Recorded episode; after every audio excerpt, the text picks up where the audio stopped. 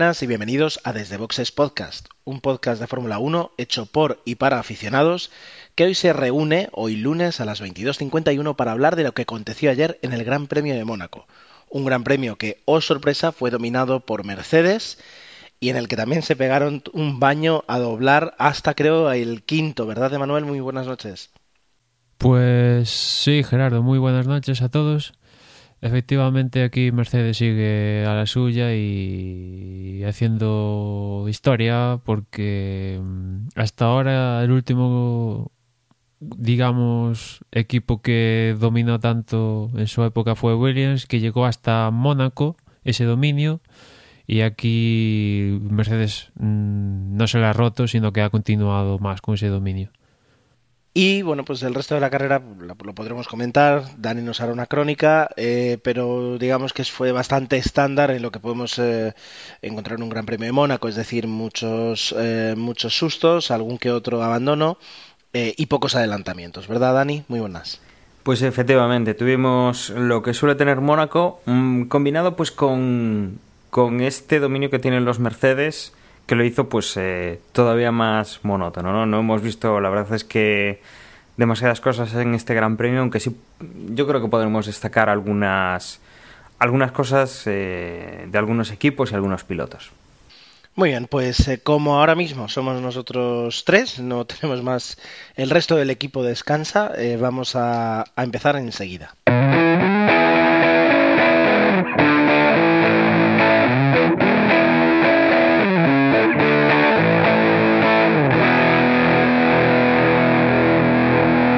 En este caso el Gran Premio de Mónaco es el, único que, me permite cambiar el típico, pues el fin de semana empezó el viernes con los entrenamientos oficiales porque aquí, eh, pues por diversos compromisos tanto de, otras categorías como, como en parte supongo también para aliviar algo el tráfico, para permitir que el miércoles, el viernes la gente pueda hacer compras, si, si en Mónaco hay algún supermercado, lo cual ignoro, no recuerdo cuando estuve allí haber visto ninguno. Las, los entrenamientos oficiales, tanto los primeros como los segundos, se realizan el jueves. Ah, por tanto, desde el jueves empezamos a ver un poquito cuál era el tacto de las diversas escuderías en, el trazado. Y, eh, y, antes de dejar paso a Emanuel, que siempre tiene datos y, nos puede comentar, vaya ya mi, primera opinión. yo creo que este año he decidido pues eh, atizar a la FIA y, a lo mal que hacen algunas cosas y, ahí voy. Uh, Vimos eh, antes de Mónaco pues eh, los entrenamientos que hubo en los que básicamente lo que se pretendían era lo que se pretendía era mm, mejorar el sonido de los Fórmula 1 porque cuando están allí ah, no es decir en, plena carrera los, los, asistentes no escuchan el ruido. Lo cual es cierto y además ahora Dani nos va a poder dar un poquito más de información. Pero lo que lo que no tiene sentido es que como llovió el jueves durante de, la hora y media de los, de los segundos entrenamientos oficiales, de la, de la hora y media, tal vez vimos coches mm, más de uno en la pista en la última media hora. Es decir, que durante una hora donde se supone que tú tienes que dar espectáculo, no es la carrera, pero son entrenamientos oficiales, y tienes gente allí que, que, que está con mucha suerte sentada, pero si han pagado la entrada más barata, estarán ahí de pie ocho horas Mm, tragando todo para poder ver eh, eh, a sus pilotos entrenar, pues eh, como tienes un problema de neumáticos que los pilotos no pueden contar con todos los neumáticos que quieran para, para ah, poder pues, dar vueltas al circuito, deciden ahorrar y utilizarlos en el último momento, no vaya a ser cosa que el domingo llueva y te quedes sin neumáticos de mojado. Entonces, te preocupas por el sonido, pero porque los coches cuando tienen que rodar no rueden, eso no es un problema. Y ahí va mi crítica. Que sí, que el sonido es un problema. Pues, a ver, Dani, cuéntanos. Bueno, mm, lo voy a contar yo, pero bueno, voy a ponerle pues voz a, Manuel, que nos mandaba un correo electrónico y que, eh, bueno, resumiendo un poco, porque nos manda un correo bastante, bastante extenso, dándonos las, bueno, pues la enhorabuena por el programa. Eh, desde aquí, pues le mandamos las gracias y que nos cuenta un poco pues su experiencia que, que ha ido pues eh, una vez a por lo menos una vez a, al circuito de Montmeló antes del cambio a los V6 que si no recuerdo mal eh, por lo menos ya había visto los, los V10 correr y ahora pues con, con los V6 pues eh, se queja o, o nos eh, ratifica de primera mano de un oyente ya no pues de la prensa especializada o de lo que nosotros podemos intuir por televisión que el sonido no es el mismo pues nos comenta que, que efectivamente, que, que, la verdad es que eh, pues no le gustó el, el, sonido que hacían estos coches uh, con este motor nuevo. De todas formas, también hace hincapié en que, eh, aparte de pues el, el, sonido, sí que sí que hace falta pues mejorar un poco pues lo que está siendo el espectáculo de las carreras.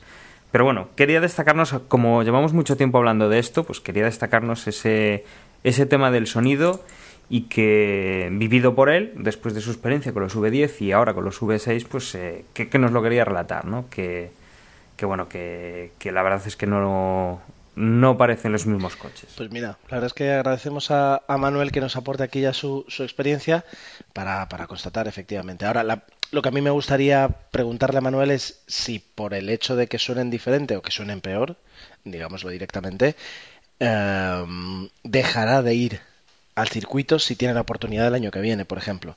Eh, si es un elemento uh, que, que, que, decida, que es decir, que influya en la decisión de, de, no repetir, de no gastarse el dinero que se ha gastado para, para disfrutar de la carrera. Me gustaría preguntárselo y de hecho si nos escuchas Manuel y nos quieres responder, eh, pues podremos, podremos comentarlo en el próximo podcast. Ya digo, yo creo que ahora mismo, es decir, puede ser más un problema el que tú estés un, un viernes eh, durante todo el día chupando frío, chupando lluvia para, para poder disfrutar de, de, ver, pues aunque sea eso, ya digo, los entrenamientos a tus pilotos y que justamente como llueve, pues estén todos ahí tranquilos, estudiando sus cosas y no uh, rueden y te quedes tú pues cogiendo frío para nada. Eso, eso sí que creo que es un problema. Está claro que no llueve a gusto de todos y ahí la FIA, pues, pues todos sabemos cómo funciona la FIA. A veces, eh, bueno, normalmente todo lo que hacen pinta mal y se comprueba que va mal y muy pocas cosas funcionan bien, ¿no? Lo decíamos al principio de temporada, ¿no? Que la mejor, que yo decía que la mejor eh, decisión que tomó la FIA de los últimos no sé cuántos años era la de permitir a los pilotos darle números fijos y con eso ya, ya lo digo todo. Yo creo que esa junto con el DRS, que sí que ha sido una tecnología y una técnica que, que, se ha consolidado y que vemos que tiene cierta utilidad, han sido sus mejores decisiones en, en unos cuantos años. Pero bueno, eh, habrá, que, habrá que estar atentos y, y, de momento pues aguantar con eso, con que se preocupen por el sonido, pero no porque los coches no corran lo que tienen que correr, yo creo.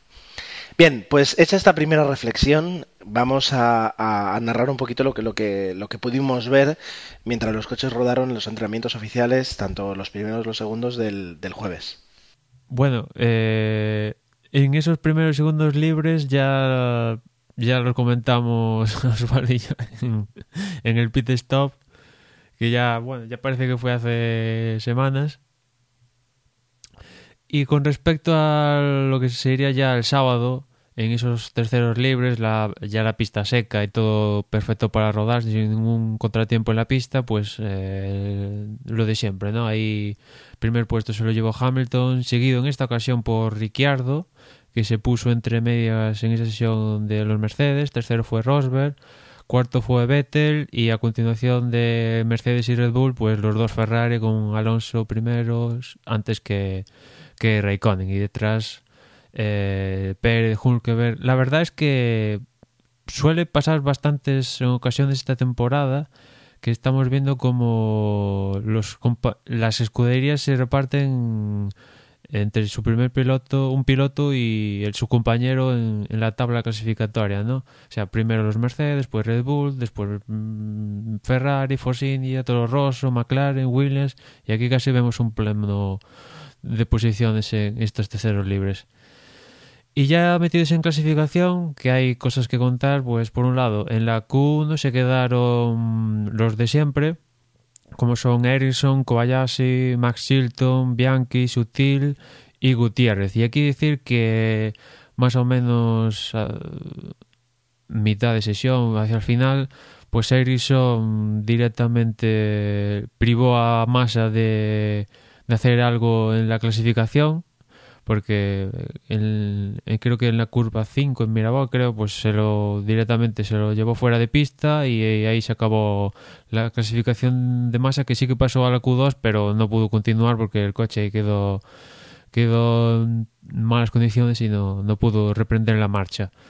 Y a Ericsson después le, le quedaría bueno le caería los comisarios le pondrían la sanción correspondiente que creo que en un principio puede parecer demasiada, pero viendo que es Mónaco y que la clasificación es crucial, hasta parece poco, ¿no? Siguiendo con la Q2, pues aquí, como decía, eh, el último puesto de esta Q2 fue para Massa, a continuación Pastor Maldonado, seguido de su compañero Gorsian. 13 quedó Bottas, décimo segundo Baton, un décimo Nicole Hulkenberg. Hasta ahí los que se quedaron en la Q2 a esperas de, bueno, que no consiguieron pasar a la Q3.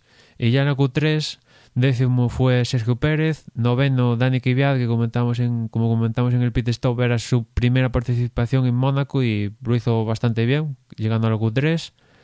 Octavo fue Kevin Magnussen, séptimo fue, eh, Jean-Éric Bernier, sexto Kimi Raikkonen, quinto Fernando Alonso, en palabras de él, la mejor clasificación del año y parece que así parece que fue así porque normalmente en esta última meses, años le está costando mejorar el tiempo de, de, la Q2 en la Q3 y aquí lo hizo notablemente mejorando ese tiempo. Cuarto fue Sebastian Vettel que al parecer tuvo problemas durante la clasificación con el, la parte eléctrica de, de su unidad de potencia y eso lo privó de estar luchando más cerca de Mercedes y su compañero Ricciardo, porque una vez más Ricciardo le volvió a comer la tostada, fue tercero Ricciardo. Y un poco la polémica de, del Gran Premio casi fue que, por un lado, Hamilton fue segundo y Rosberg rompió la hegemonía de, Hamilton de la temporada, consiguiendo la pole. Y la polémica fue que al, al hacer el último intento de, por marcar la pole, Rosberg se pasó de frenada. Bueno, eso es lo que se vio y él dice que se pasó de frenada y fue por la escapatoria de, de Mirabó. Y evidentemente cuando pasa esto en Mónaco sacan bandera amarilla y cuando hay bandera amarilla pues eso a los pilotos que van detrás de, en este caso de Rosberg, les impedía mejorar su tiempo. Y esto pues le tocó a Hamilton y Alonso y todos los que iban detrás de Rosberg. Con lo cual pues Hamilton se quedaba con una cara no de muy amigos y menos de Rosberg. Y este y este incidente se investigó después de la carrera y, no hubo ninguna medida contra Rosberg pero parece que el mal rollito entre Rosberg y Hamilton digamos que está ahí. Un poco como lo que pasó en su momento con Alonso y Hamilton, después con Mark Webber y Vettel, digamos que implosiona el mal, rollín, el mal rollito, pasa la carrera y digamos que se calma, llegan a las paces o algo así de cara al público, pero internamente a la que le puede quitar el cuchillo, clavar el cuchillo, se lo va a acabar, estoy seguro, Hamilton. Eh, y bueno, así un poco están las cosas. Parece que de momento está calmado la cosa, pero la cara de Hamilton, la verdad es que mmm, hablaba por sí sola. No sé vosotros cómo viste la polémica, si os queréis la versión de Rosberg, si sois más de pensar mal que Rosberg se la jugó. ¿Qué pensáis? No, yo creo, yo creo que es un sitio no muy complicado, pero con que se haya pasado un poco. Eh, pensemos, eh, no está compitiendo contra otro coche que él vea sino que está compitiendo contra sí mismo y con, con hacer la vuelta más rápida que la anterior para asegurarse la, la pole. Eh, Mónaco es como es, si te pasas demasiado de frenada y, y, cargas demasiado sobre la parte delantera del coche, pues puedes perder lo que es la dirección y en este caso, bueno, pues se ve que antes de forzar y destrozar el coche contra las protecciones, pues decide meterse pues para un lado en vez de para para digamos el giro real de la curva, que creo que es más cerrado que, la escapatoria por donde se metió, que para eso es una escapatoria y, esa es la idea de que tiene la escapatoria, pues eh, no lo veo tan, tan descarado pues como cuando eh, Michael Schumacher pues había quedado en, en la rascasa atravesado, que sí que tuvo muy poco sentido y que fue un poco para hacer ese, ese daño y bloquear a cualquiera que viniera pues para quitarle la posición. Yo veo que es un intentar evitar un lance de carrera porque no llega a ser un, lance de carrera, no, no, hay un golpe y bueno, pues por evitar el, tener un problema, Nico Rosberg se ha metido pues por donde en ese momento ha podido y, y rápidamente lo ha pensado y ha evitado pues ese golpe que si se pega el golpe, bueno, pues habría bandera amarilla igual, o sea, el resultado sería el mismo. Eh, cree que no da la curva, bueno, pues si no puede dar la curva, algo tendrá que hacer. Yo, esto eh, no lo puedes saber.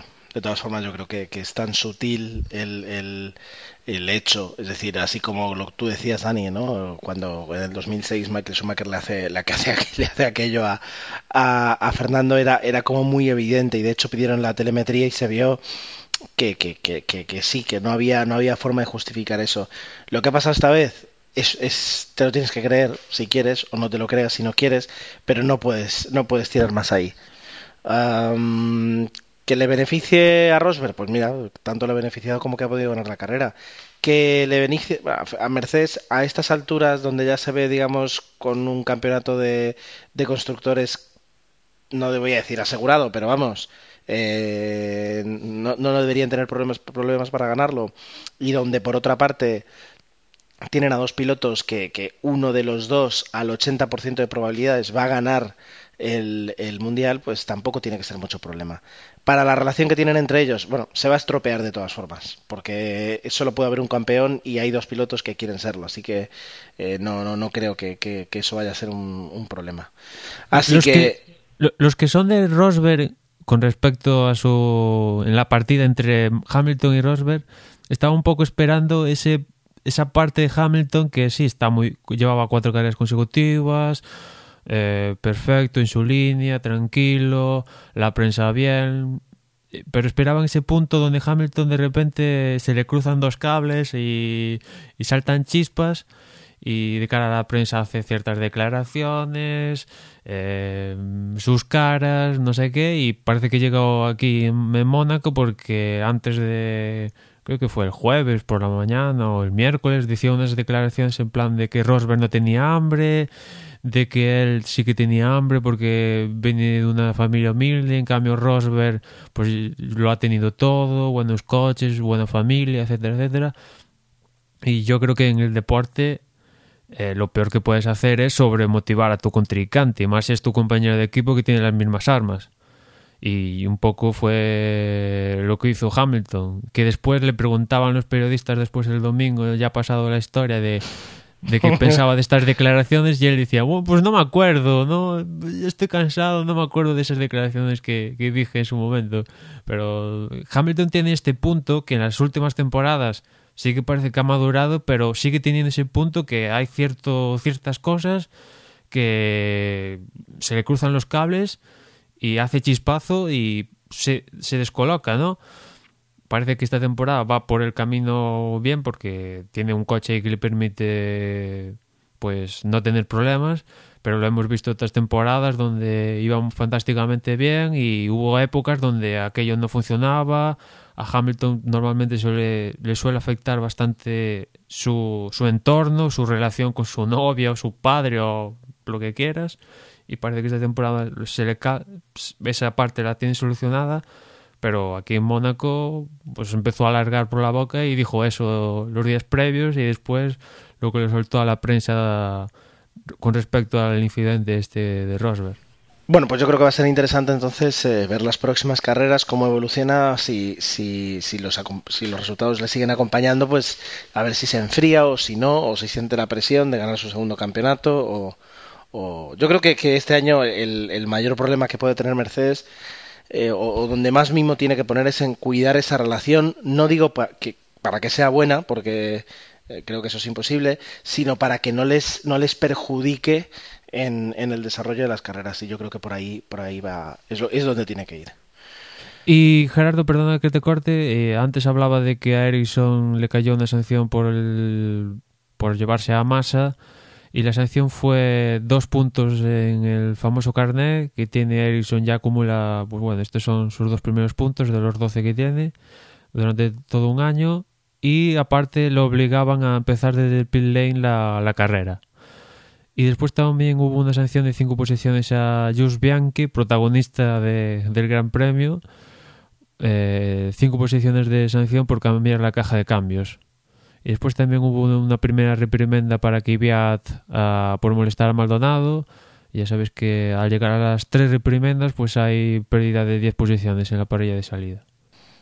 Bueno, pues cada, en este aspecto la Fórmula 1 siempre me, siempre me está recordando cada vez más al baloncesto, ¿no? Es decir, donde el, el más mínimo empujón ya prácticamente puede ser considerado falta, ¿verdad? ¿Dónde han quedado aquellos tiempos en los que Senna podía echar a Prost en la primera curva y, y, no pasaba nada? ¿Dónde han quedado? ¿Tú, ¿Tú, estás a favor de eso? ¿De que no pase nada? Hombre, o sea, no, no. Sí que estaría a favor de, un, de una Fórmula 1 donde se permitiera un poquito más la agresividad. Es decir, ¿Tú? a mí a mí eh, la Fórmula 1 que nos traía Kobayashi, la Fórmula 1 que nos trajo espectacular Montoya. Te, eh, te, lo, te, voy a hacer una pregunta clara, Gerardo. Adelante. ¿Tú consideras que la Fórmula 1 es un deporte un poco de contacto? Porque de, co después, de coche a coche, entiendo. Porque sí, luego ya fuera del circuito ahí cada uno. Después cada hablaremos de ciertos toques que hubo durante la carrera y por, te lo pregunto. eh, ¿Consideras que la Fórmula 1 se, se, debe permitir el contacto? Contacto se entiende que, pues, no chocarse contra el piloto, el límite contacto. Eh, sí, y por ejemplo, y hablando de un lance de carrera que nos adelantará Dani, en una breve, ¿verdad Dani? ¿Breve? Sí, sí, breve, breve. Sí, sí. En una breve crónica de carrera. Eh, el intento de adelantamiento de Raikkonen a Magnussen en la en Loebs, por ejemplo, a mí y que y que no terminó bien, para mí eso en ningún caso tendría que ser sancionable, por ejemplo. Por ejemplo, me parece es, es, decir, que hace falta un poco más de contacto, sí, que hay que darles un poquito más de libertad a los pilotos para, para que se atrevan a hacer ciertas cosas. No digo ni barbaridades, eh, lo que he dicho yo antes, mmm, ahora mismo sí que lo considero una barbaridad, ¿no? Es decir, jugarse un título en una curva, sacar al, al rival y conseguirlo. De hecho, Schumacher lo intentó en el, no, en el 90 y... En el 95. Sí, con Hill y con Exacto. Sí. O sea, es decir, eh, eso no me parece bien. Ahora, meter un poco rueda cuando tienes el, la posición ganada o el atreverse, aquel golpe épico que tuvieron Massa y Alonso, eh, que en el coche de Alonso quedó todo el, neumático de Massa, bueno, eso para mí como aficionado, un poquito más de, agresividad, eh, me parece que, que daría muchísimo espectáculo. Ahora, que ahora me, se baje un piloto y me diga, tú no, no vas a, a, 240 cuando te viene otro y te da un golpe, eso también lo puedo entender. Pero, pero el, el ya digo, que se te, este, yo cuando era, yo recuerdo cuando yo era pequeño y veía partidos de baloncesto, claro, la mente de un niño, ¿sabes? Comparabas mucho con el fútbol, ¿no? Entonces decías, ¿por qué cada vez que alguien se toca, cada vez que alguien hace eh, falta? ¿Sabes? Cuando en el fútbol prácticamente le puedes romper la pierna a alguien y, no, te, no, te, pitan nada, ¿no? No entendía esa diferencia y siempre me ha parecido que, que, que el baloncesto es un deporte muy, a los que les gusta el baloncesto me, tirarán piedras, pero quiero decir, es muy aséptico en ese aspecto. Es decir, no puedes dar un, una. ¿Sabes? Falta en ataque. O sea, yo me quedo parado, alguien viene, se choca contra mí y, la falta es mía. ¿Sabes? Eso nunca lo he llegado a entender. Y sí que me da la sensación que en los últimos años veo que la Fórmula 1 se transforma en eso. La salida que le permitieron hacer a, a qué piloto fue, que le, le hicieron un unsafe release, que casi se come a. Dani, ayúdame que eso seguro que lo tienes. Eh, fue uno Bernier, de los toros Bernier. Bernier contra un exacto. McLaren, creo. A Bernier contra, contra no sé si, si, si con un McLaren, eso me parece una brutalidad. Eso hay que castigarlo duramente, seguro. Ahora, otras cosas no. ¿Sabes? Esto, y, y, luego ya está y luego ya está la categoría Maldonado, que, que es otra. Eso ya es, es otro Por, tema. Pues yo ahí con, con respecto a la- al punto de, de Raikkonen no estoy de todo de acuerdo contigo. ¿Por qué? Sí, eh, me aplaudo a, Kimi que se arriesgara y que fuera por, por el adelantamiento, vale. Pero Kimi provoca que Magnussen esté retenido y eso provoca un mal resultado para Magnussen. Con lo cual Kimi tiene que pensárselo mejor y no provocar, no perjudicar de manera deliberada, porque al final es de manera deliberada, porque mm, no calcula bien y impide a Magnussen seguir su libre circulación por la pista y eso perjudica el resultado final de Magnussen. Bueno, pero eso, eso yo lo llamo la vida. Quiero decir, sí, eh, a veces hago, la gente hace cosas que te, que te perjudica a ti, como otras veces, la- fíjate, la culpa que tendría Raikkonen, que, que, que Chilton des- desdoblándose le, le, le, le tocara. Quiero decir, son, son lances de partido, es decir, que una, una, una cosa es, es hacer algo eh, de forma equivocada y otra cosa es decir, bueno, mira, que tengo un 50% de posibilidades de que me salga bien. Mi carrera que está siendo una patata, pues me tiro y lo intento. ¿Que me sale bien? Ole por mí. ¿Que me sale mal? Pues mala suerte. En ese sentido. Otra cosa es que seas un torpe, que no sepas hacer las cosas, que seas una persona que constantemente está teniendo el mismo tipo de problemas porque no sabe pilotar. No me acuerdo a qué piloto fue, qué piloto era, yo, en mi memoria. Hace unos años había un piloto que, que todo el mundo pedían que por favor le quitaran la, la licencia. Ralf Schumacher. ¿Os acordáis de la época de Ralf Schumacher? Es decir, que, que, se apartaban los demás prácticamente cuando lo veían porque, porque te hacía cualquier cosa. Eso no, eso no. Ahora, un tío como Kimi Raikkonen, pues eh, para mí es diferente. Bueno, los pilotos, es lo que pienso yo, deben ser conscientes dónde pueden arriesgar y dónde pueden arriesgar. Y está claro que en la curva donde lo intentó Kimi Raikkonen, pretender que adelantamiento te vas a... O sea, te sale un adelantamiento bien uno de cada 350.000. Sí, y cuando vemos que le sale bien, anda que no gritamos y no lo pasamos pipa. Perfecto. Y de hecho, hay, yo creo que hay un adelantamiento por ahí que después comentaremos, que yo creo que es el adelantamiento de, de- del Gran Premio. Perfecto, pero yo insisto, aquí es lo que... Me encanta que, que Gerardo esté de un lado y yo de otro. Sí, sí, sí, sí. Yo solo te digo una cosa, tú ahora te quejas, pero luego los vídeos resúmenes que a veces nos pasas que encuentras por ahí están llenos de esos momentos, ¿eh? Sí, sí. Entonces, ah, da igual, ya está, dejamos, el- dejamos el debate, podemos dejar el debate.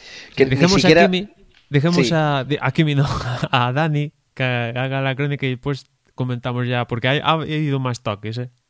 Sí, bueno, toques, toques tiene que haber porque esto es Mónaco, pero eh, comentar, bueno, pues eh, en la salida eh, teníamos pues a Rosberg bien colocado, a, a Lewis Hamilton, pues que tenía que hacer- ponerle las cosas difíciles y ahí en esas dos posiciones nada se movió, Rosberg salió primero, eh, Hamilton salió segundo, donde sí tuvimos cambios, bueno, fue con, con Kimi Raikkonen que aprovechaba que los, eh, los Red Bull pues salían un poquito lentos y sobre todo que se echaban hacia el lado de Alonso y bueno pues le dejaron pista libre y se colaba en cuarta posición. En el bueno conseguía mantener la posición Sebastián Vettel en tercera eh, Dani Ricciardo se intercalaba entre los dos Ferraris entre Kimi Raikkonen que iba cuarto y Fernando Alonso que, que quedaba en sexta posición después de bueno pues tener un poco de problemas en, en la salida y no llevábamos ni, ni una vuelta y ya teníamos un toque por la parte posterior, por la parte de, atrás de la parrilla, la cual pues Sergio Pérez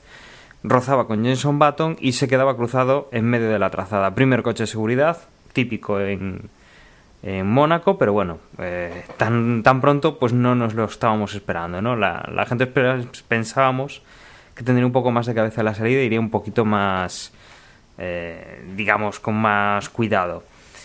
Eh, dimos unas seis vueltas con el coche de seguridad y a partir de ahí, bueno, volvimos a lanzar de nuevo la carrera con, bueno, pues igual eh, resultado, mm, eh, el de siempre, el esperado. Salían los Mercedes delante, mantenía la posición y empezaban a abrir hueco. Eh, Nico Rosberg en primera posición, eh, con, con Hamilton en segunda y luego ya por detrás, pues el resto de los mortales veíamos pues eso, unas cuantas vueltas sin demasiados problemas. Veíamos pues que, que quien sí que tenía pues algunas algunas cosas que, que necesitaban solucionar era, era Vettel porque hacía cosas bastante raras, se veía que se iba descolgando, que se iba cayendo en la, en la clasificación después del safety car y que bueno pues tras hacer unas paradas en, en boxes ah, pues eh, el equipo decidía que no, no se podía rodar con ese con ese coche no la verdad es que está teniendo muchos problemas Sebastián Vettel. Pues eh, íbamos más o menos llegando ya sobre la vuelta 26 a la vuelta que se esperaba que se cambiasen que se cambiasen ya los neumáticos cuando eh, Adrián Sutil en la salida del túnel tenía una, un problema, perdía el control, se estrellaba contra el lateral derecho de la, de la recta antes de la chicane de salida del túnel y hacía un recto, quedaba más o menos enfilado en la calle que hay eh, justo eh, al saltarte la chicane, mmm, quedaba pues bastante, bastante seguro si los coches iban a poca velocidad, pero había que sacarlo de ahí porque cualquier coche que saliera demasiado recto del túnel pues podía llevárselo por delante, con lo cual teníamos nuevamente coche de seguridad, el segundo en esta carrera y que bueno pues tenía uno de los mm, podemos destacar uno de los incidentes y es que eh, todos los pilotos aprovecharon para entrar a cambiar neumáticos, mm, se, se juntó mucho el pelotón, se, se barajaron un poco pues todos los que ya tenían que entrar a cambiar neumáticos pues ya entraron aprovechando el coche de seguridad y en esto, pues los doblados, quedaban tres doblados, si no recuerdo mal, eh, que tenían que rebasar el coche de seguridad y ponerse realmente en la cola del pelotón.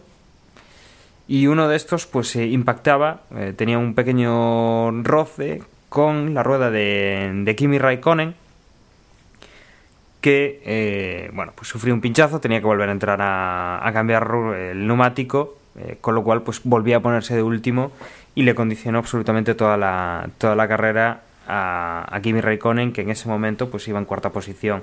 Tenía opciones de, de podio y en ese, en ese lance pues todo, eh, todo quedó pues olvidado para el piloto finlandés. Volvíamos a relanzar la carrera, volvíamos a tener pues otra vez la misma historia, eh, Rosberg y Hamilton pegados, abriendo hueco. Se veía que Hamilton sí que parecía ir un poquito más rápido que, que Nico Rosberg y de hecho, bueno, pues no, no se despegó de él. Y, el resto, pues otra vez, pues eh, con, con, distancia. Ricciardo, pues iba relativamente cómodo en tercera posición. Eh, Alonso, pues iba, iba detrás de él en cuarta posición. Y no veíamos, pues, mucho más problemas, salvo mm, algunos toques por detrás, como bien decía Emma el, el toque con, bueno, el adelantamiento de Kimi en, en Loeb, eh, curva en la que hemos tenido pues dos veces un adelantamiento problemático, como el que dio de Kimi, en el cual pues eh, bloqueaban la curva, volvieron a bloquearlo otra vez. La verdad es que la carrera fue un poco caótica en ese sentido y, y la emoción en, en, la parte final de la carrera en la parte de, además en la parte delantera la ponía Lewis Hamilton eh, con un percance, algo que incluso reconocía él mismo, que nunca había sufrido, y es que eh, llevaba un poco abierta la, la, visera del casco, por tema de, de, que entraba un poco de aire, y parece ser que, bueno, perdón, eh, digo que no la llevaba abierta, pero bueno, el, el casco por, por lo que es la zona de la barbilla normalmente te puede entrar aire, y parece ser que por ahí le entró algo de suciedad, se le metió en el ojo y tuvo durante bastantes vueltas pues algo en el ojo que le, le molestaba, que no le dejaba ver, y con lo cual pues eh, por un ojo no veía. Recordemos que para, para, tener sensación de profundidad, algo muy importante en la conducción y sobre todo pues cuando vas a esas velocidades necesitas los dos ojos para hacer el, el efecto de profundidad y con ese problema pues empezamos a ver cómo eh, se descolgaba de su compañero de equipo, de Nico Rosberg, y eh, pues se acercaba hacia, hacia Dani Ricciardo que rodaba en tercera posición y fue pues un poco el, lo entretenido que tuvimos de carrera ver si Ricciardo era capaz de además de alcanzar a, a Lewis Hamilton cosa que consiguió en las últimas vueltas a ver si era capaz de, de sobrepasarlo. Finalmente no ha sido así. Eh, Nico Rosberg entraba con comodidad en primera posición en la, en la meta seguido de su compañero de equipo, de Lewis Hamilton. En tercera posición entraba, eh, como decía, Dani Ricciardo. En cuarta posición, ganando una, entraba Fernando Alonso y ya pues a partir de ahí teníamos que que en quinta posición entraba el piloto el piloto de Force India Nico Hulkenberg, en sexta posición Jason Button, séptima Felipe Massa, Román Grosjean en octava posición, en novena posición Jules Bianchi con el Marussia y en décima posición Kevin Magnussen. Y Bianchi que todavía no se lo cree. Bueno, yo creo que todo el mundo, o sea, llegado a un punto de la carrera, vio la clasificación, ostras, Bianchi va 12, Bianchi va un 11, Bianchi va décimo, Bianchi va noveno, ¿qué? Sí, sí, no, espectacular. Y eh, me gustaba mucho el titular, lo tengo por aquí. Jules Bianchi, me siento preparado para ir a un equipo grande. Es decir, consigue los dos primeros puntos para su escudería y ya les está diciendo, mira, quedaros aquí, que me, me parece fantástico, pero que yo me quiero ir a correr con un coche de verdad. Eh, yo si, si, fuera su manager, eh, ahora mismo le diría que, la próxima vez que esté un poquito más, un poquito más callado en ese aspecto. Y si, si os parece, en esta ocasión entrar a valorar un poco la carrera porque lo comentaba en, en, el correo que normalmente nos intercambiamos entre nosotros para ver cómo vamos a grabar, cuándo y todo esto. Eh, Gerardo nos sugirió, oye, ¿por qué no grabamos ya en plan la parte donde decimos de donde Mercedes gana cómodamente y tal? En la parte, después también grabamos la parte donde Red Bull está ya achuchando a Mercedes y poco a poco va mejorando, pero sigue un paso por detrás. Después la parte de Ferrari donde quieren pero no pueden y Fernando hace un milagro casi siempre. Y después ya, ya es donde podemos empezar a hablar, ¿no? Y aquí en Mónaco prácticamente más de lo mismo. Sí, sí, sí, es, es, que no me sale ningún otro comentario. Es decir, eh, los, los, cuatro primeros equipos, es decir, eh, el, bloque el, bloque Mercedes, lo que tú decías, el bloque Red Bull, ya está. Es decir, que, que, bien conduce Ricardo, qué mala suerte tiene Vettel. El bloque Ferrari, el coche es una barbaridad, es increíble que no hagan nada, no mejoran, no presentan mejoras, y Fernando ha hecho lo que ha podido, y en este caso Kimi, bueno, en este caso tuvo mala suerte, pero no, no, no, no tuvo tan buen resultado como Fernando. El bloque McLaren, ahí está, parece que sí, parece que no, y al final siempre es que no. Y a partir de esa escudería, una vez hemos cubierto estas cuatro, podemos hablar de Williams, que también tiene un bloque, que Williams es tiene pinta de ser un buen coche, pero creo que necesitan terminar algunos detalles para poder competir en serio. Los dos pilotos eh, lo están haciendo bien, pero yo creo que no terminan de, ajustar ese coche, en este caso por, eh, cuestiones técnicas, pero cuando no es eso es otra cosa. Casi casi podíamos tener el, el, bloque de Williams también preparado. ¿Y qué nos queda? Nos queda Toro Rosso, nos queda Marusia, nos queda... ¿qué más? Bueno, el...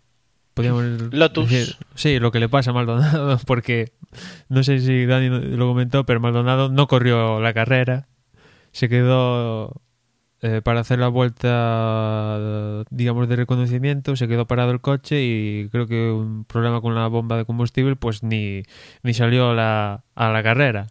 Y eso provocó a su vez que hubiera tres pilotos que se colocaran mal en la parrilla, que yo creo que yo si fuera el equipo eh, les diría en plan, oye, que, que aquí hay que colocarse bien, que que nos han penalizado a cada uno con 5 segundos, un stop and go de estos nuevos que han introducido esta temporada, que son 5 segundos que puedes cumplir en una parada en boxes y si, no lo cumples se te añaden a tu tiempo final de carrera. Pues eso, yo si fuera el equipo le diría en plan, oye, que, hay que colocarse bien, ¿eh? que, que bueno, bueno, pensando que es Mónaco, que la línea, bueno, la salida es en curva y que puede entrar en conflictos, bueno, menos lo podría pasar, entre comillas, pero es, digamos, de, de primaria de Fórmula 1 colocarse bien en la parrilla. Por otra parte, Maldonado, es la noticia creo que, surgía la, la, semana pasada, parece que, que, este año va a ser su último año en Fórmula 1. El, el nuevo ministro de Deportes y, bueno, pon aquí lo que tú quieras que hay en Venezuela, eh, ha dicho que, que el dinero que, ahora mismo se está pagando, pues eh, que se va a utilizar para, para deportes donde tenga más visibilidad y donde digamos que se pueda beneficiar más el pueblo y no soltar los, los 50, ¿qué son? 50 millones por temporada, creo que... Bueno, pero ahí digamos que hay que hacer una diferenciación porque cuando Maldonado empezó a entrar en el mundo del motor y Fórmula 1 venía de la mano de, de la petrolera, ¿no? Y a raíz de Maldonado y tal, el propio Ministerio de Deportes de Venezuela empezó a apoyar a otros pilotos en, el motor.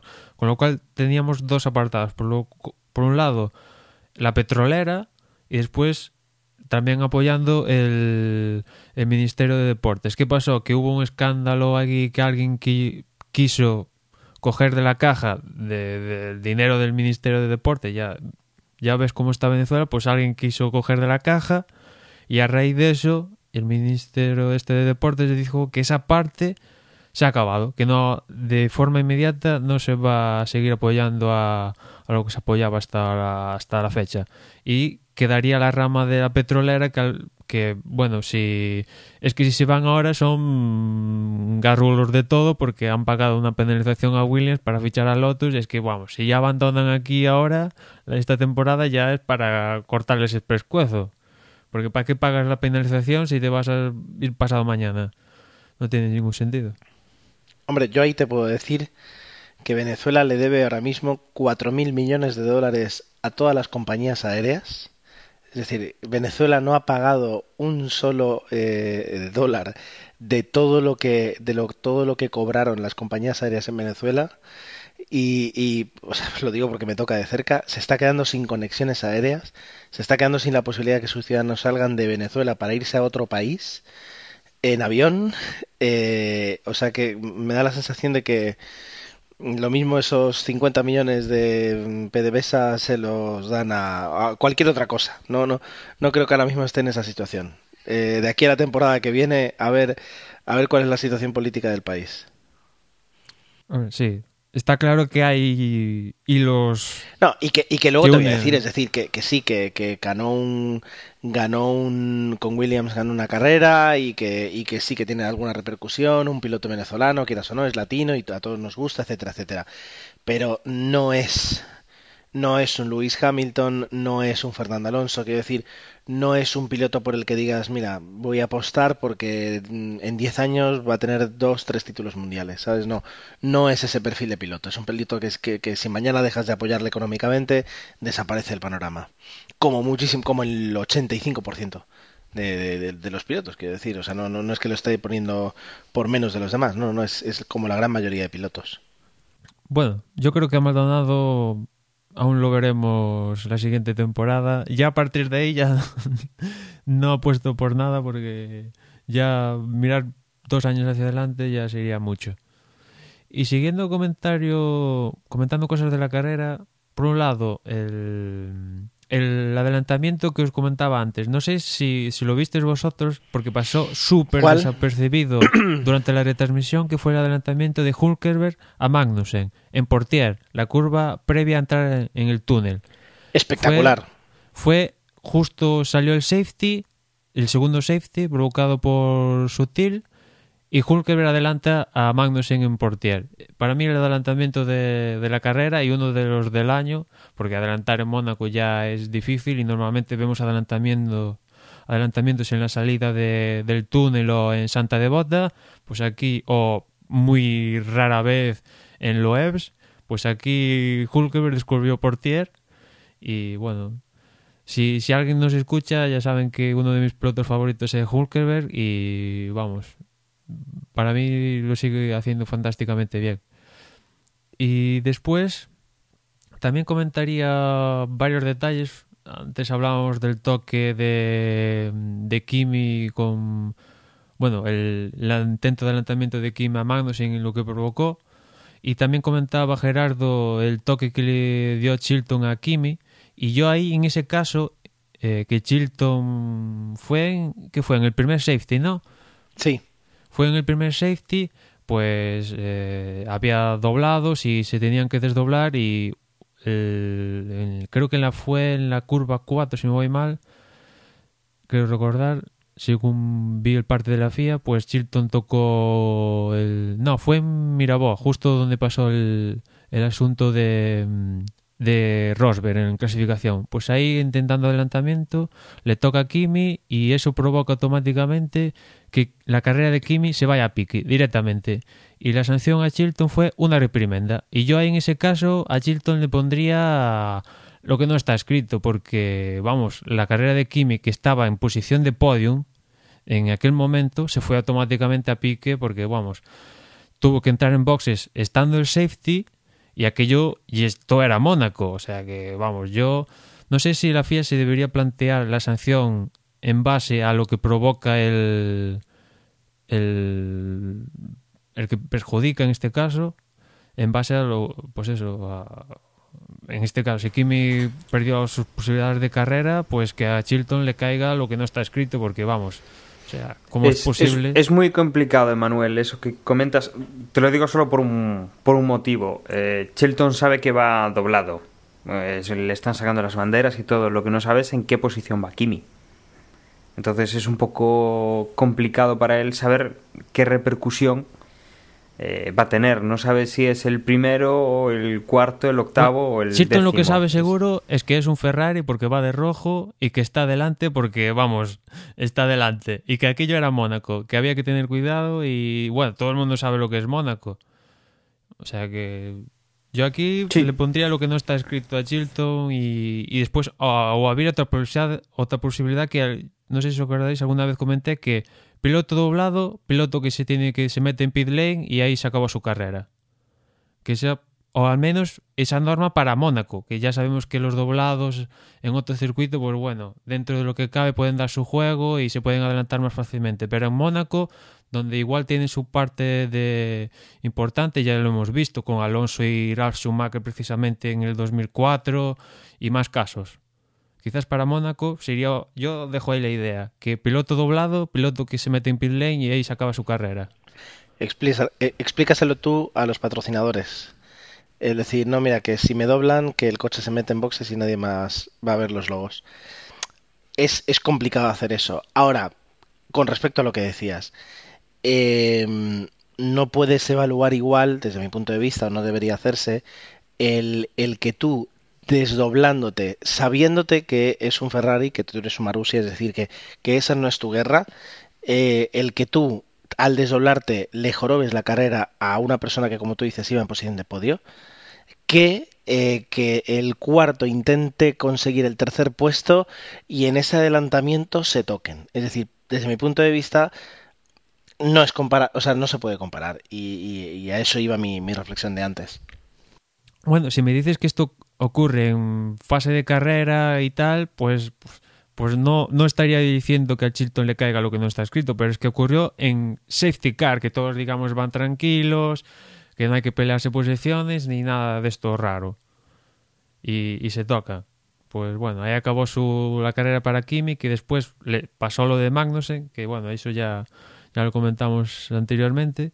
Y después yo tendría otro toque que comentar, que no, no sé si, si os si os lo recordáis, que fue el adelantamiento de Bianchi a Kobayashi en las rascas, que hay un toque ahí de Bianchi con Kobayashi y que eso un poco posibilita que Bianchi al final lograra conseguir posiciones de, de puntos. Y la verdad es que Kobayashi, yo creo que estoy con él, siguiendo mi tesis de que los toques cuidado, porque, bueno, Kobayashi dijo que digamos que lo apartó de su camino Bianchi directamente y que a raíz de ese, de ese toque el, el Caterham que aquello ya no había ninguna posibilidad que el coche quedó tocado seriamente y que acabó la carrera porque tenía que acabar pero el coche no iba a lo mismo no sé si, si, recordáis, si recordáis el, el toque de, de Bianchi Kobayashi si, qué os parece si eso no es punible no es punible yo ahora mismo la verdad es que no, no, no lo tengo en la no lo tengo en la cabeza no sé si Dani. Es el, el golpe que le da en Loebs por la. que le monta un poquito el morro en el coche en la parte de atrás. No, no, en la Rascas fue. En la Rascas. En la Rascas, que se mete. No, sí que no. Ah, sí, sí, sí. Creo que sí. Creo recordarlo, sí. Se mete por que... dentro Bianchi, creo, o al revés. Y le toca y... el coche, y le, roza, sí. le, le, gira el coche. Sí, y lo aparta de su camino. Bueno, como quien lo bueno, interprete. Pues, a, a, eso voy. Yo creo que es que es eh, un lance de partido. Es decir, es un lance de partido. No, no se ve ni una mala conducción ni una conducción temeraria. Simplemente, pues eso, a un punto de agresividad. y no me parece mal. Yo, ahora mismo, lo digo. Y, y, después hablando con Bianchi, como comentaba antes, le cayó 5 segundos por colocarse mal en la parrilla este stop and go y, y esa sanción la cumplió en su parada en boxes, pero la cumplió estando el safety car en pista y no se puede cumplir sanción estando el safety car en pista. Y ahí no sé quién cometió el fallo, pero es un fallo que afortunadamente no les costó, eh, bueno, sí, les costó estar una posición por delante, pero digamos que no les costó su primer, conseguir su primer punto en pista. Y al final le volvió a caer una sanción de 5 segundos por cumplir una, mal, una mala sanción. Y, y Bianchi, uno de los protagonistas de, de la carrera, ¿no? O sea, aquí no sé a qué equipararlo, si que un Minardi consiguiera puntos en aquella época que solo puntuaban los seis primeros y eso tiene más mérito que lo que logró Branqui, pero parecía imposible que un equipo de estos, tanto Marussia o Katerskan, consiguiera puntos y, vamos, llegó creo que llegó a rodar octavo, ¿no? Eh, de hecho llegó a pista, cruzó la línea de meta octavo, pero por esos cinco segundos de, de sanción se le acumularon y al final acabó noveno. O sea que el resultado si, de no tener la sanción fue, podría ser, vamos, estratosférico para lo que es Marusia. Que de hecho yo creo que, eh, si no voy mal, es el primer punto que obtiene la escudería en su historia. Sí, sí, y, y, y, eso contrapone un poco con su, la situación en Caterham, que deben estar tirándose de los pelos directamente, porque, bueno, Ericsson y Kobayashi, pues también rozaron ahí los puntos, y Caterham y Tony Fernández, que ya lo hablamos en su momento, que a principio de temporada Fernández le dijo a, los trabajadores de que quería puntos y si no había puntos aquí iba a cerrar el chiringuito. Y parece que, bueno, el Pado andan diciendo de que Tony Fernández ya ha puesto a la venta todo lo que es Caterham, tanto la, la escudería como la marca de coches, eh, una industria creo que genera también por ahí. O sea que Caterham pff, deben estar viendo como su rival consigue dos puntos. Ya no es que consiguiera uno, es que consiguió dos. qué, qué curioso. Es para, bueno. Eh, eh, yo creo que al final. Al final veo la situación en que Marussia consigue dos puntos y al final es más probable de que Marussia abandone la Fórmula 1 que lo haga Caterham por la situación financiera. Se puede dar esa situación perfectamente. Sí, sí. Salvo que, salvo que en el resto de la temporada viéramos, te voy a decir, dos puntos más y con eso consiguieran, ¿no? Es decir, convencer a algún patrocinador para que ponga para que ponga dinero para el año que viene. Pero, pero sí, conseguir otros dos puntos. Bueno, una carrera muy especial, una carrera con mucha lluvia, con, es decir, algo, algo muy especial. En otras circunstancias ahora mismo no, no lo veo. Bueno, no sé si, y, si sí, tenemos una pregunta que os hago a los dos. Eh, Mónaco ha sido la carrera con más abandonos, creo, de, de, lo que llamamos de temporada. ¿Os ha sorprendido que hubiera tantos abandonos por una circunstancia o por otra aquí en Mónaco? Bueno, eh, a ver, en parte sí.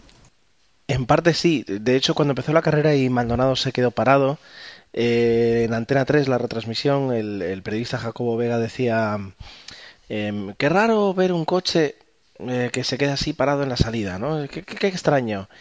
Y yo lo primero que pensé, dije, digo, ¿qué va? Digo, si eso es lo más habitual.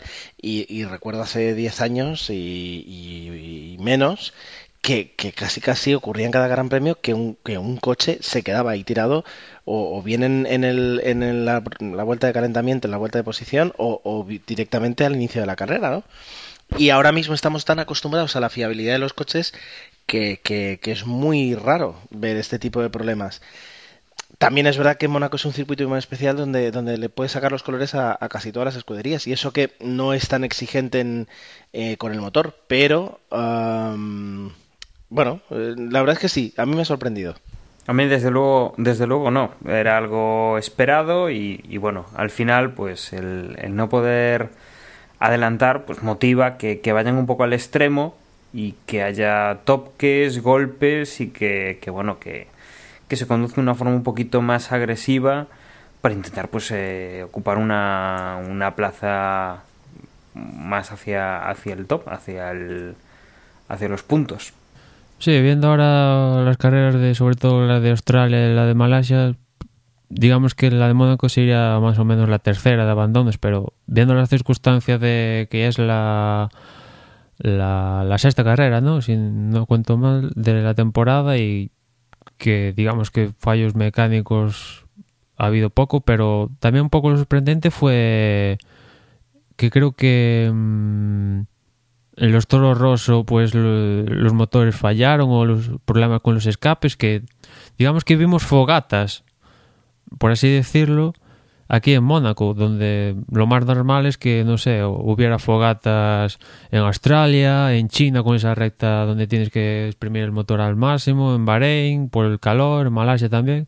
En cambio vimos pues eso problemas de motor serios. Y uno de ellos por ejemplo, fue lo de Vettel, que la verdad, viendo la conversación de radio que pusieron, que pincharon en la retransmisión de que Vettel decía, venga chicos, ¿qué, demonios? Ya es la undécima tercera vez que esta temporada el coche no va bien, que falla el motor eléctrico, falla el turbo, falla o pusieron mal los tornillos o a saber qué, pero lo de Vettel, la verdad, aquí ayer Christian Horner ya le pedía disculpas a Vettel por los fallos que tienen, pero la verdad es que Vettel esta temporada le va a servir para volver a la tierra después de cuatro años donde lo ha tenido mejor que el resto.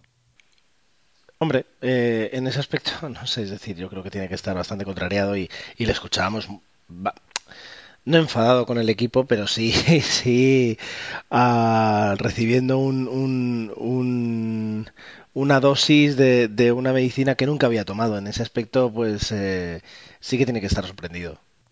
Y después, también hablando de conversaciones de radio, ya por mi parte ya acabo, la conversación de radio en esta de que el ingeniero de... Bueno, primero Hamilton le dice a, a su ingeniero de pista de que no puede ver, que tiene un problema con la vista. Y entonces el ingeniero le dice la distancia que tiene con Ricciardo y Hamilton le dice que, que, no le diga la distancia, que a él solo le importa la distancia con Rosberg, ¿no? Y a raíz de ahí vemos como Ricciardo empieza a volar sobre la pista y a comer, la, a comer el tiempo que, que, diferenciaba a Hamilton de, de Ricciardo. Mm, ahí Hamilton iba de sobrado, vamos. En las últimas carreras yo creo que ya toca el roza el roza o ya se mete de lleno en la parte de voy sobrado y, y sobre todo aquí en Mónaco con esa declaración, ¿no? Pues no lo había evaluado así, pero pero ahora ahora que lo dices tú, la verdad es que es verdad. Es decir, eh, yo creo que, que que a veces se olvidan los pilotos o en este caso Hamilton de, de, de que el, ingeniero tiene una, muchísima más información y además una visión mucho más panorámica de lo que está sucediendo en la, en la, en la, en la carrera. Si de hecho tu ingeniero te dice eso, pues a lo mejor tendrías que empezar a darte cuenta de que la carrera no es, no es como, como tú crees que es, sino como te la está diciendo que, que, que, que sucede. En ese aspecto, sí, se, se, se sobró un poquito Hamilton, no es, o directamente no era consciente de que si realmente en un circuito, como decía antes, en un circuito como, como Mónaco, no puedes, no puedes calibrar bien las tres dimensiones, tienes, tienes un serio problema y enseguida se, se, vio reflejado en los tiempos y en cuanto y además creo que, que Antonio Bato dijo tal vez Hamilton se arrepienta de haber dicho en abierto que tiene ese problema porque realmente yo supongo que enseguida eh, a, a le dijeron tiene problemas para ver y si a ti te dicen que el piloto que llevas delante tiene problemas para ver correctamente vamos te aprietas todo lo que puedas para forzar un fallo. Pues sí.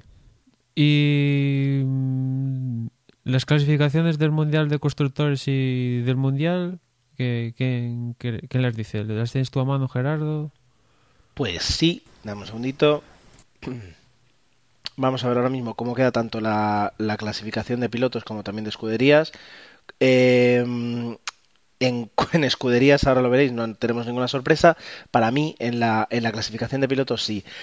Primero recupera el liderazgo de la, de la categoría Nico Rosberg con 122 puntos, Lewis Hamilton 118, es verdad, está tan solo a 4 puntos, El tercer piloto, por una parte, fijaos, el tercer piloto está con 61 puntos a más, bueno, justo a 60 puntos, a 61 puntos del líder. El tercer piloto ya está a 61 puntos. Lo que me asombra a mí es que el tercer piloto es Fernando Alonso.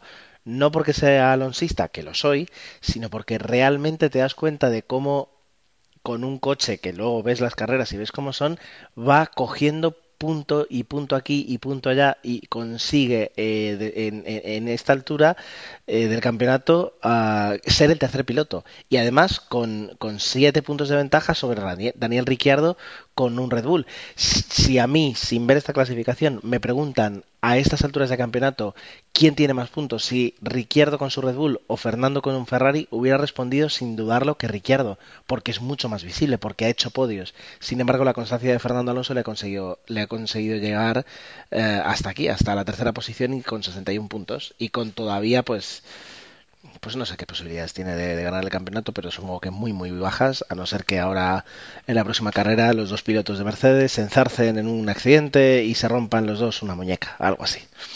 Bueno, cuarto, como decía Daniel Ricciardo, 54 puntos. Quinto, eh, Nico Hulkenberg, interesante también con su Force India, 47 puntos. Sebastián Vettel, 45 con Red Bull. Sexto. Séptimo, Valtteri Bottas con Williams. Octavo y noveno, Baton y, Magnussen con 31 y 21 puntos. Eh, Bottas tiene 34, por cierto. Y luego ya Sergio Pérez con Force India, 20. Massa con Williams, 18. Vamos a recordar que ahora mismo Bottas tiene 16 puntos más que, que Massa a estas alturas. Raikkonen 17.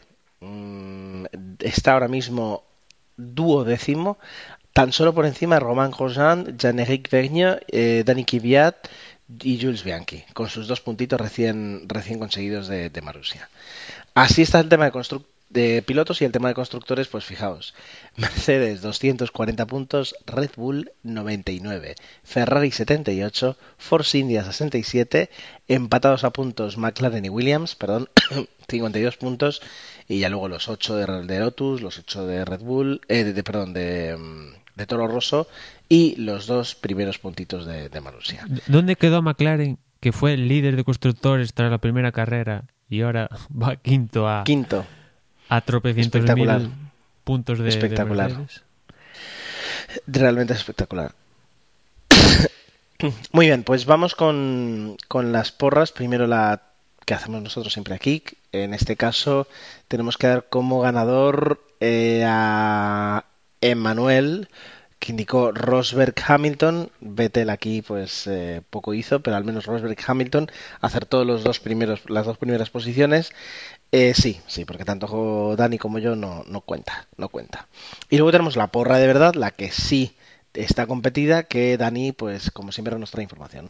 Pues sí, eh, esta semana en primera posición, en cuanto a lo que ha sido el Gran Premio, tenemos a Robert 2 con 185 puntos, eh, 7 con 172, 13 eh, bicis con 168, cuarto Norberto con 148, en quinta y sexta posición, Grand Moff Tarkin y Guti con 138 puntos.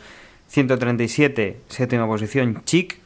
En octava, David F1 con 136, los mismos que Fuser, que está en novena posición. Y OJ, nuestro compañero Osvaldo, en décima posición con 135 puntos.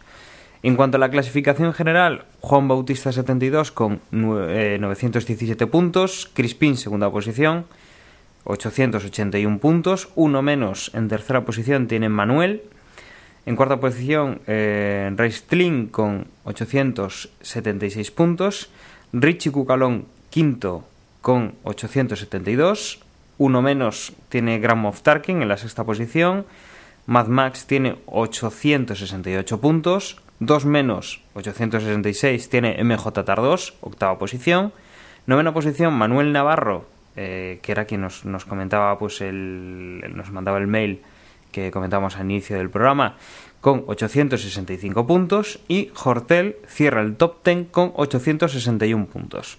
Como veis, pues tampoco hay tanta diferencia, no llega a 60 puntos desde el primer clasificado hasta el décimo.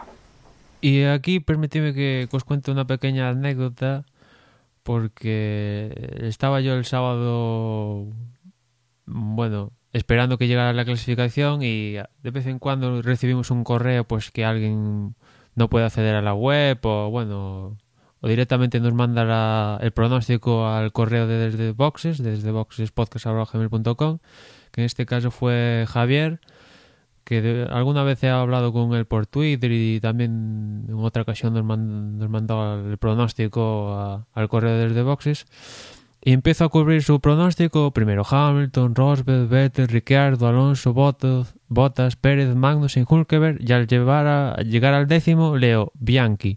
Y digo, mmm, ¿Bianchi? Y le pregunto, ¿décimo Bianchi? Como en plan, no sé, igual se equivocó o algo.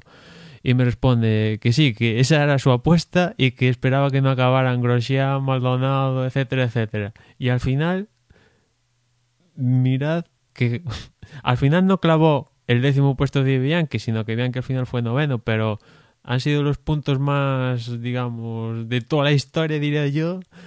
Los puntos con, no sé, con los de estos que rompe la banca de toda la historia de, la porra. Porque, vamos, ¿quién iba a pensar que Bianchi iba a estar en esas posiciones? Qué bien le iría si en vez de estar apostando con nosotros, estuviera apostando en un casino de estos online que seguro que le pagaban a 31 o 41 o 51, algo tan inesperado, ¿no? Sí, sí, le voy a pedir también a ver si me puede decir los números de la lotería de Navidad una cosa así. ¿Por qué? A este paso. Bueno, pues eh, dicho esto, sí que podemos dar ya por concluido el, podcast de hoy, que dijimos que iba a ser cortito y llevamos una hora y siete grabando prácticamente, cuando son las, eh, pues mira, rozando la medianoche, vamos a terminar la medianoche. Por mi parte nada más, yo creo que, que, el Gran Premio de Mónaco pues no ha sido no ha sido el más eh, interesante. Vamos a ver qué es lo qué es lo que nos depara el, el fin de semana del 7-8 de junio en, en Canadá.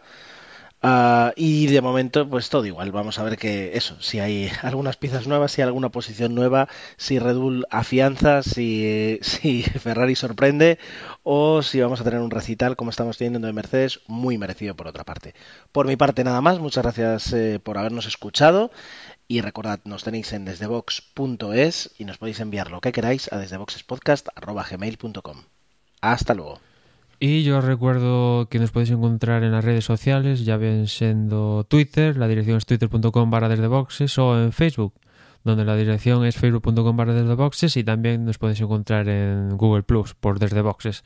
Y por en parte nada más, nos escuchamos en la próxima carrera. Bueno, y recordad que si tenéis un dispositivo Android, tenéis la, la aplicación de Desde Boxes donde podéis escuchar este podcast y podéis estar al tanto de las últimas noticias que publicamos por el Twitter. Lo podéis encontrar buscando desde Boxes en el Play Store. Y bueno, como mis compañeros, me despido hasta el próximo podcast que supongo que será muy pronto. Como decía Gerardo, 6, el fin de semana del 6-7 de, de, junio estaremos en Canadá pues para contaros lo que pase y una semana antes pues para, para deciros las últimas noticias que pueda haber relacionadas con el Gran Premio. Un saludo y hasta luego.